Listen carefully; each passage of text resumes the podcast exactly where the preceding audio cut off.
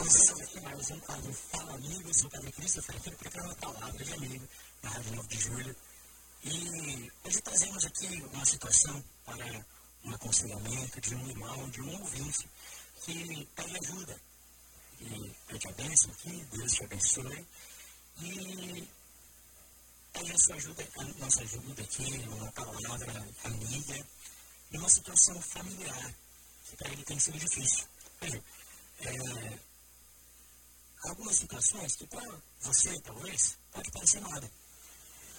Mas para a pessoa que está passando aquilo, é sempre grande. Entende? A pessoa que está passando é sempre a pessoa que sofre. Então nós devemos sempre ouvir com muito, muito respeito, com, com aquela postura de nos colocarmos no lugar do outro.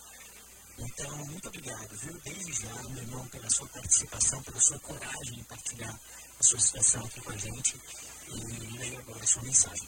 Minha filha terminou um namoro de quatro anos. Ela falou que tem dúvidas se o ama ou quer apenas como amigo. Ele, o namorado da filha, a ama muito e ficou triste. Minha filha já está saindo com um colega do trabalho dela. Padre, eu como pai não estou aceitando a situação. Estou sofrendo muito com o término do namoro. Eu, como devo proceder com ela? Acho que ela pecou em magoar o rapaz. Então, mais uma vez, bem-vindo, meu irmão, aqui ao programa Palavra de Amigo.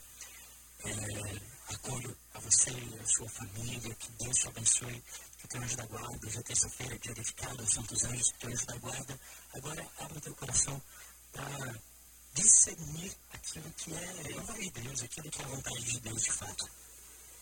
E aqui, eu não, não conheço a fundo a sua situação, claro, não sei que idade tem a sua filha, qual é o relacionamento que tinha com ela exatamente, mas isso nos dá oportunidade de refletirmos um pouco sobre essa questão do namoro, dos relacionamentos, enfim, qual é o papel de um namoro hoje.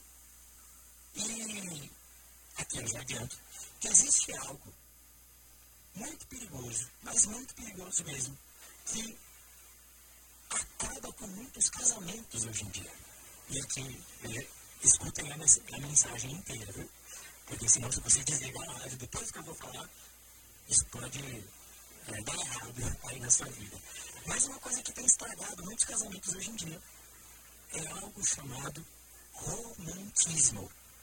E como assim, padre? Não é para ser romântico com a minha esposa? Não é para levar flores para ela, etc. Não é disso que eu estou falando. Eu estou falando do romantismo como movimento mesmo, literário, é, como um movimento que aconteceu e que influenciou muito o modo de pensarmos nos relacionamentos.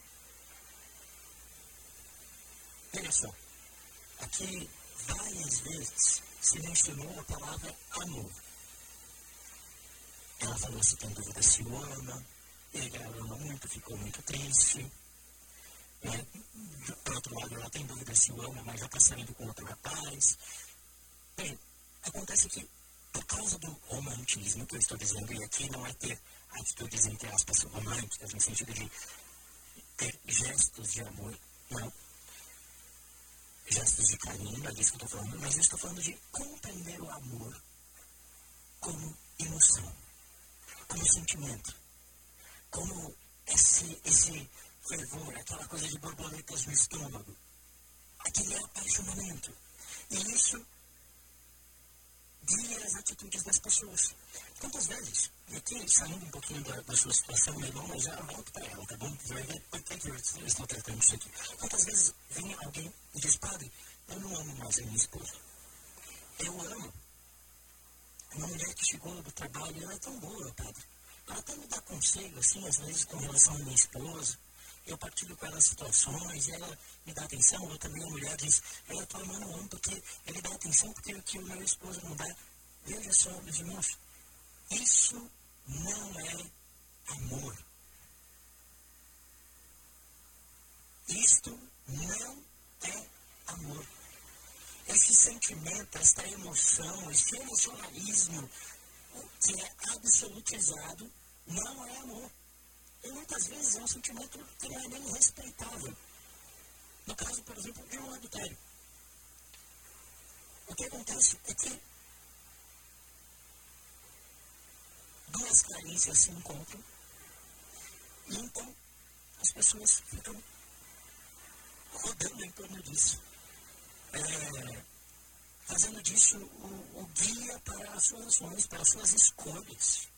Então, por exemplo, a, a, jovem deve escolher se casar, ou nem se casar, né, se juntar ali, com quem ela ama. E, ou seja, por quem ela se apaixonou. E ponto. Agora, será que é por aí? Será que isso é amor de verdade? Então, aqui voltando para a, a situação aqui dessa, dessa família, desse pai. Veja só, pai. É claro que deve ter havido aí um, uma relação de amizade que se criou nesses quatro anos desse rapaz com a sua família. E que bom que foi assim, né?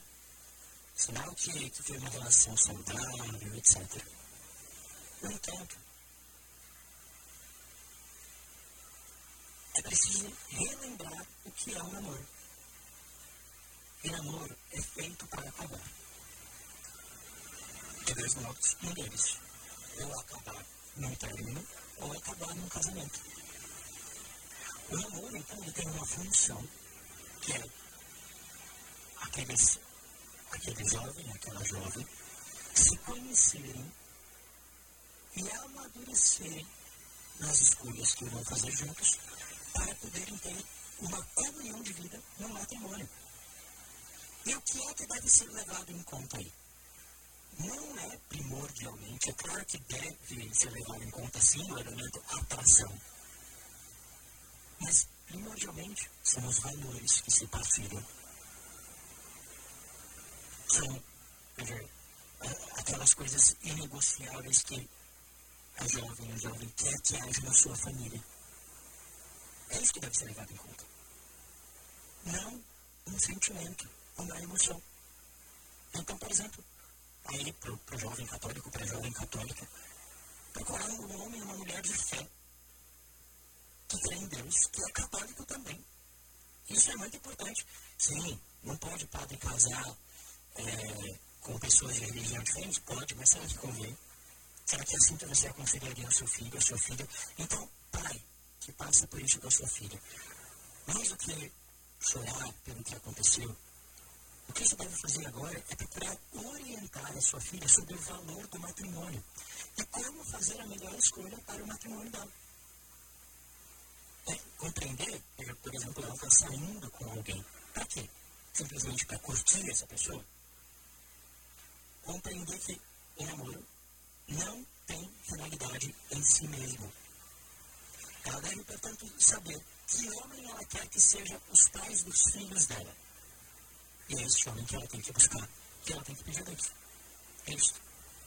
E se não era esse rapaz, por muito bom que seja, que bom que terminou. Que bom para ele e que bom para ela. É, então, mais uma vez digo, o amor é feito para acabar. O amor não é feito para durar a vida toda. Então, se o papel de pai agora é orientar a tua filha a respeito do valor do matrimônio, da beleza do matrimônio.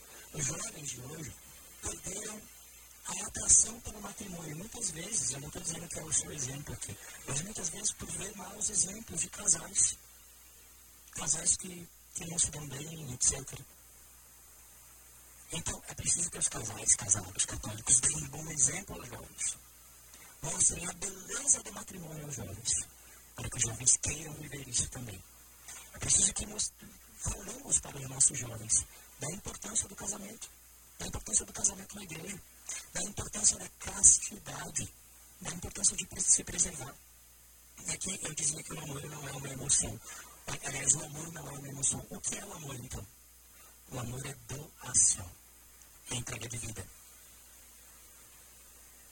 Será que se aconteceu isso, né? se aconteceu esse término, será que eles estavam prontos para entregar a vida um ao outro? Por toda a vida? Fielmente? fazem filhos juntos, etc. Ou seja, se contraem matrimônio. Então ela deve buscar alguém a quem ela vai entregar a vida. E aí vai acontecer o amor de verdade. E se ela pecou em terminar, não, ela não pecou. Né? No término, eu digo. Não é pecado nenhum terminar um namoro. Não, porque o namoro, na verdade, ele não é ainda um, um relacionamento. Enfim, não é, não é um relacionamento estável, de fato. Não é, não é matrimônio. O namoro, eles não pertencem um ao outro ainda. Então, muitas vezes, é até um ato de virtude, um ato de coragem terminar o namoro. É claro, se no meio disso há ofensas, etc., aí sim o pecado está nas ofensas, nas brigas, no desentendimento, no rancor. Mas não terminar o namoro. Então, como deve proceder com ela? Pai, e aqui para os pais em geral, para os avós, para os educadores, mostrar o valor do matrimônio. Acolher, não condená-la, mas aqui orientá-la para frente, olhar para frente. Para de olhar para trás. Olhar para frente, porque ela também já está olhando para frente. Ela disse que se tem dúvida se o ama ou quer como amigo, mas aqui provavelmente ela não, não ama. Ela, de fato, está amenizando a situação. Né? Então, é, olhe para o futuro e ajude-a a olhar para o futuro com valores cristãos, com valores de família, para que ela construa algo que de fato vá render frutos para a vida dela. Meus irmãos, como nós precisamos disso? Os jovens não querem mais, mais casar. Por quê? Porque muitas vezes se decepcionaram. Porque perderam a fé. Vamos apresentar de um jeito belo a fé, a família, mais do que com exigências. Para que sim, se apaixonando por Cristo, os nossos jovens se apaixonem, se apaixonem novamente pelo ideal que ele tem para a família humana. Homem e mulher, ele os criou. Por isso o homem deixará seu pai e sua mãe, se unirá a sua mulher, e os dois serão uma só carne.